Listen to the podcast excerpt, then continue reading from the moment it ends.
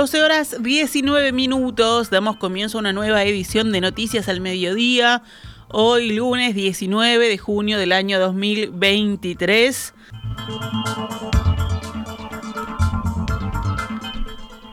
El Ministerio de Defensa ordenó una investigación interna y presentó una denuncia ante Fiscalía para conocer el origen de la filtración anónima de más de mil archivos sobre presuntas acciones represivas y espionaje militar que abarcan episodios de la dictadura y en algunos casos llegan hasta el año 2004. Tanto el presidente Luis Lacalle Pou como el ministro Javier García vincularon la aparición de estos documentos con la decisión del Poder Ejecutivo de permitir, a través de un proyecto de ley, el acceso público y universal a todos los archivos existentes sobre ese periodo. García dijo esta mañana aquí en perspectiva por qué se decidió presentar una denuncia en Fiscalía. Fui a la Fiscalía y presenté un documento y dije, investigación. Oh, pues, Dije, acá está, mm. usted es el que decide cómo investiga, pero yo no anduve con vueltas, porque si uno anda con vueltas, siempre está el, el pero, entonces damos este paso, y después yo te dije, ¿qué es lo mejor? Que algo que tiene connotaciones políticas, obviamente, ¿no? Estamos hablando de temas políticos, aparte de legales. Eh, ¿quién mejor que la justicia para investigarlo? Un poder independiente, la Fiscalía de la Justicia. Un poder independiente con garantías, con capacidad de medios para investigar, o que esto pase por el tamiz de investigaciones que pueden estar tildadas de con buena o con mala intención, de intencionalidad, de, parcialidad. Dije, no, a la justicia. Eh, no hay nada para esconder y por lo tanto nada para temer. Así que fui a la fiscalía y dije, señor fiscal de corte, acá tiene. Y, no decidí ir a, una fiscalía particular, porque puede haber diferentes circunstancias. Primero veracidad, después el tema donde provienen, y después, si son veraces, saber si eso sirve para investigaciones de derechos humanos.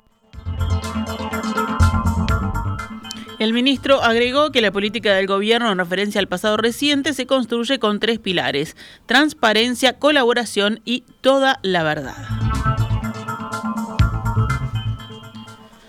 Cambiamos de tema. El presidente Luis Lacalle Pou informó ayer que dejó sin efecto la idea de fundir el águila con la esvástica del buque Graf Spee para transformarla en una paloma de la paz. Lacalle Pou había hecho el anuncio el viernes de tarde en una conferencia de prensa convocada especialmente en la Torre Ejecutiva.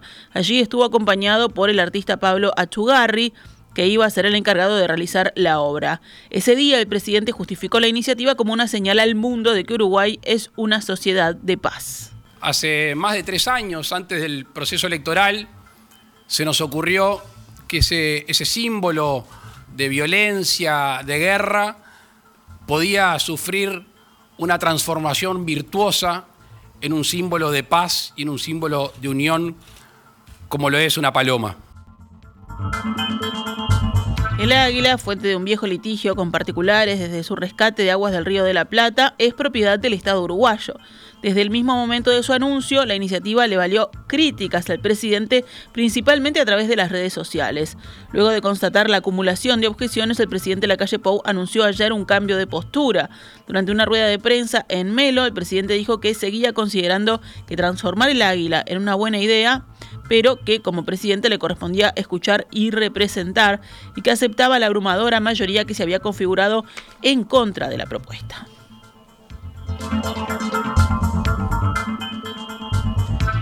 Por su parte, la artista Achugarri afirmó que comparte la decisión del mandatario. En un comunicado difundido ayer de noche, Pablo Achugarri dijo que la paz ha sido siempre un eje central en su vida y su obra, porque los seres humanos no hemos aprendido a convivir con ella. Y es así que las guerras y conflictos acompañan a la humanidad a lo largo de la historia, aún en la actualidad. Achugarri ratificó que esta iniciativa, cuya comunicación generó polémica en Uruguay, quedó definitivamente cancelada y apuntó que comparte la decisión porque un símbolo de paz y de unión no puede nacer desde la discordia.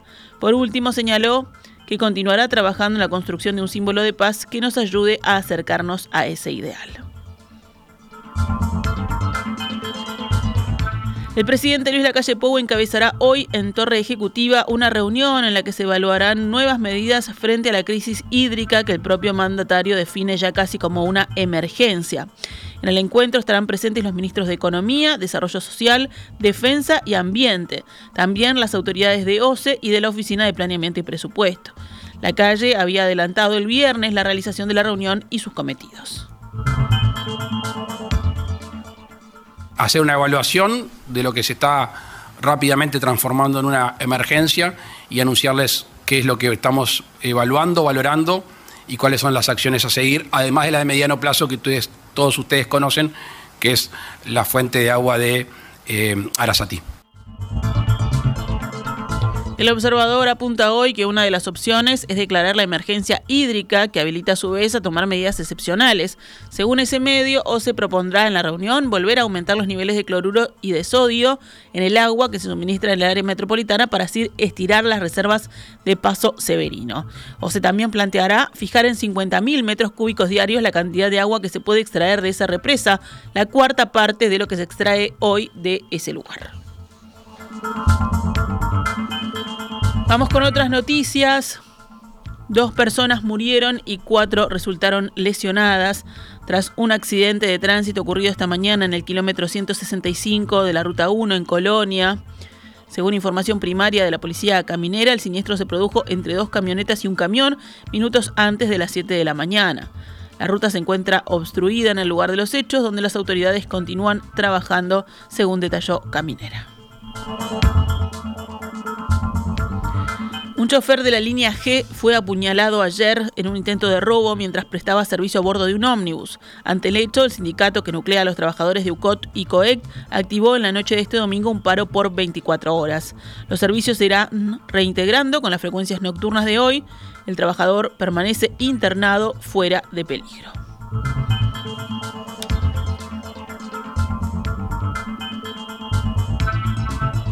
Nos vamos al panorama internacional.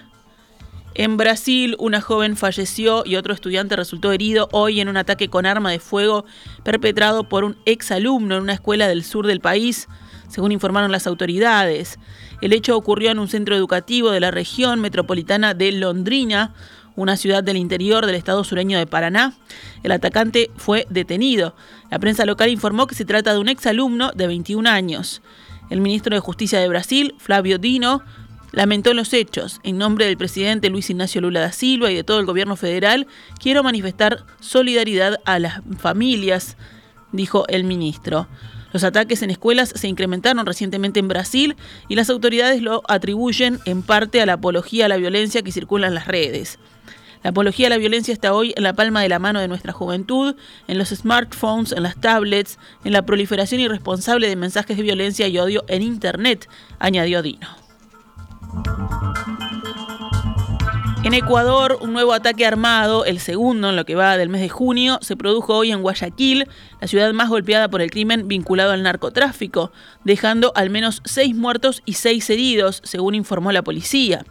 Al parecer, se trató de un ajuste de cuentas entre bandas que dejó como resultado lamentable seis personas fallecidas y seis personas heridas que ya están estables, dijo a la agencia France Press el jefe policial del Distrito Sur de Guayaquil, el coronel Marcelo Castillo.